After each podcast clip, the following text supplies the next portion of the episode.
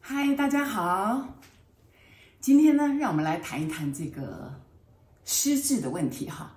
因为看到这个报纸上在谈这个失智哈，说台湾二十八万失智者哈，那他影响到的家人呢啊，一共呢有这个将近一百万人哈，就说这些失智者需要有人照顾嘛，所以呢，那为了照顾他，那就很多人就受到了影响哈。那他这边有写六招哈，帮助这些人活得快乐，然后让他每天都有起床的理由，哈。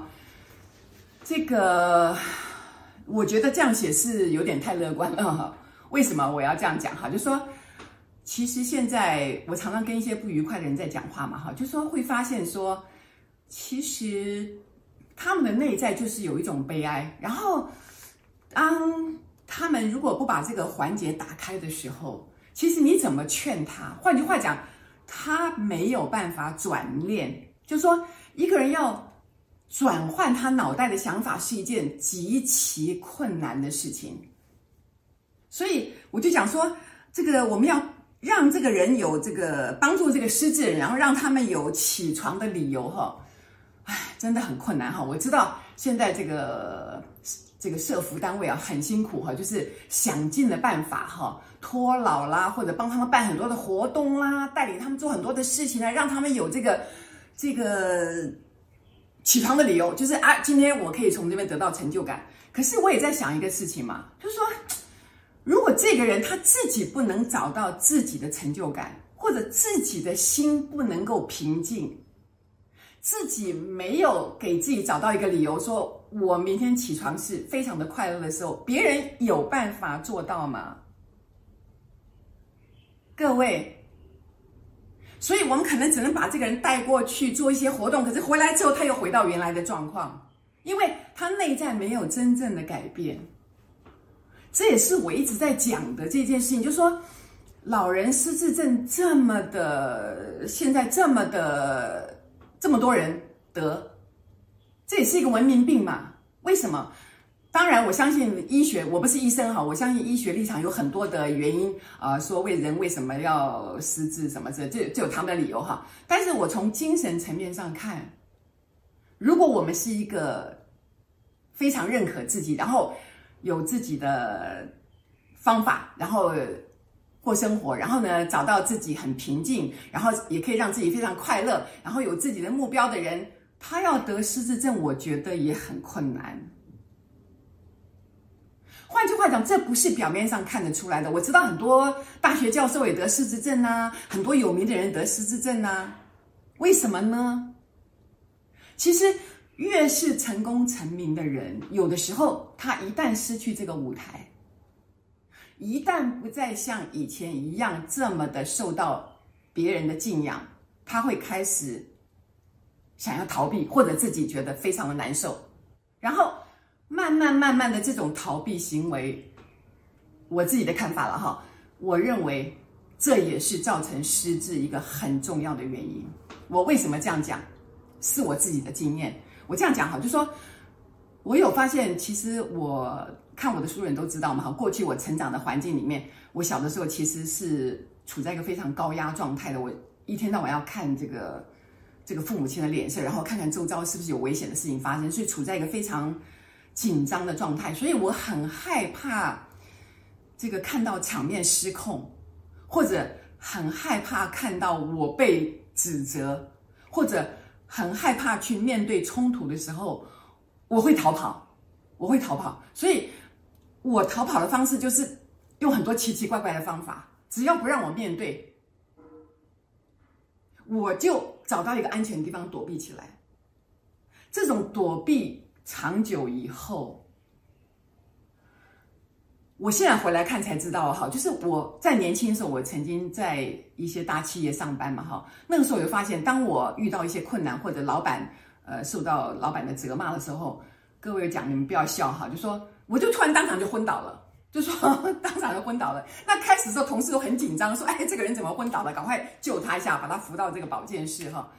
可是后来就发现，我常常只要我发现这个。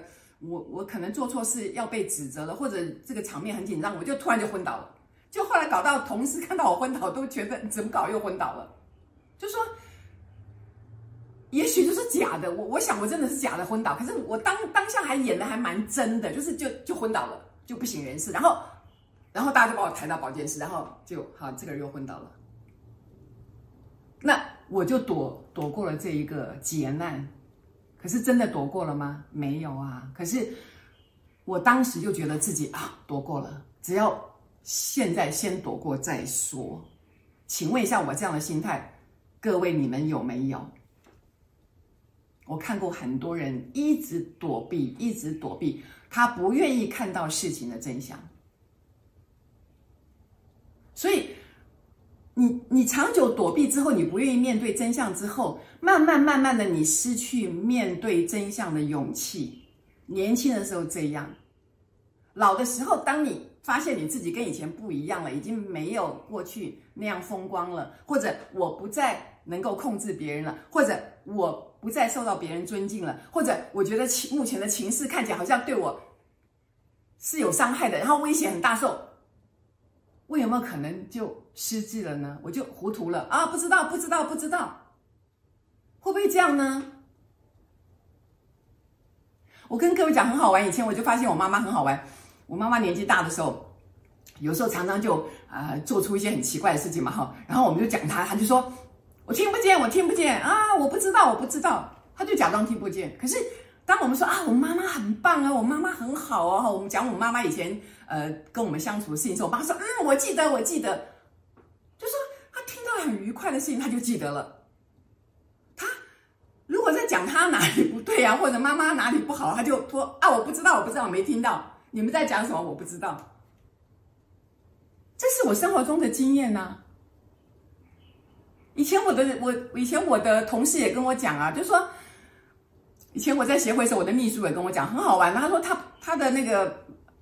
爸爸有失智症啊，可是他爸爸看到他妹妹的时候就很清楚哦，就还谈选举啊，谈谁啊，谈什么都谈得很清楚。可是，一碰到他妈妈，马上就啊，我糊涂了，糊涂了，就就乱搞，乱搞，乱搞，然后就什么事情都让他妈妈去收拾。各位了解我的意思吗？躲起来是一个很好的方式，对某些人来讲。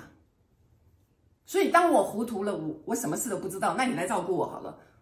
所以很多失智的老人家，或者很多失智的，现在听说有中年人就失智了，那我的生活就交给你了。所以你讲我什么我都不在乎了，然后我就乱搞。我的信徒也有个感觉啊，如果他不是失智的话，我们通常很很少能够忍耐一个老人家就就在家里这样乱搞啊，随便大小便啊，然后搞猜忌呀，搞那个糊里糊涂这样搞，把家里搞乱七八糟。那如果平常他这样的行为会不会被骂？会不会被指正？会啊！但是我如果失智了，我就可以做很多很奇奇怪怪的事情了。因此我就被允许了，不是吗？或者，所以我就常常讲说，当我们现在开始，我们没有学习去面对自己的问题，不深入去看自己的东西，不好好的去。爱自己、了解自己的时候，这些东西会累积，然后到了老的时候没有办法再消化，也没有办法再去面对，你只会越来越顽固。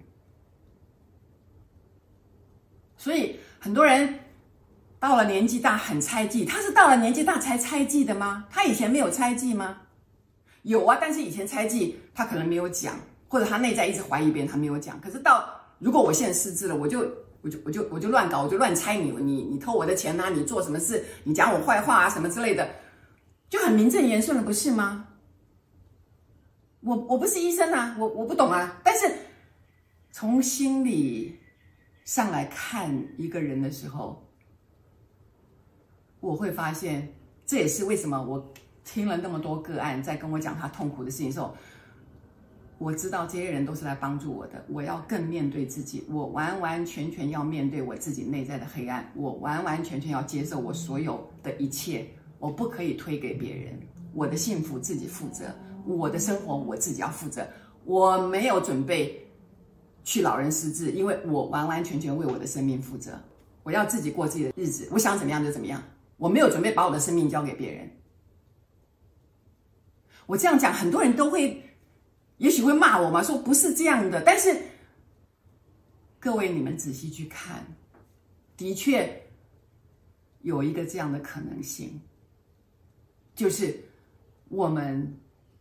在不愿意面对现实的时候，我们会装糊涂，我们会隐藏很多的真相，然后我们故意不去看见它。可是这样等于是在跟自己的潜意识说：“我糊涂了，我忘记了，我不知道了。”那请问一下，你的潜意识，他会不会去执行这些命令呢？所以为什么到了年纪越大，人就越糊涂呢？这是真的吗？很多总统都是七八十岁的人呢。马来西亚还曾经有过一个九十二岁的总统，不是吗？所以常常说人生七十才开始，不是吗？所以老了一定要糊涂吗？一定要失智吗？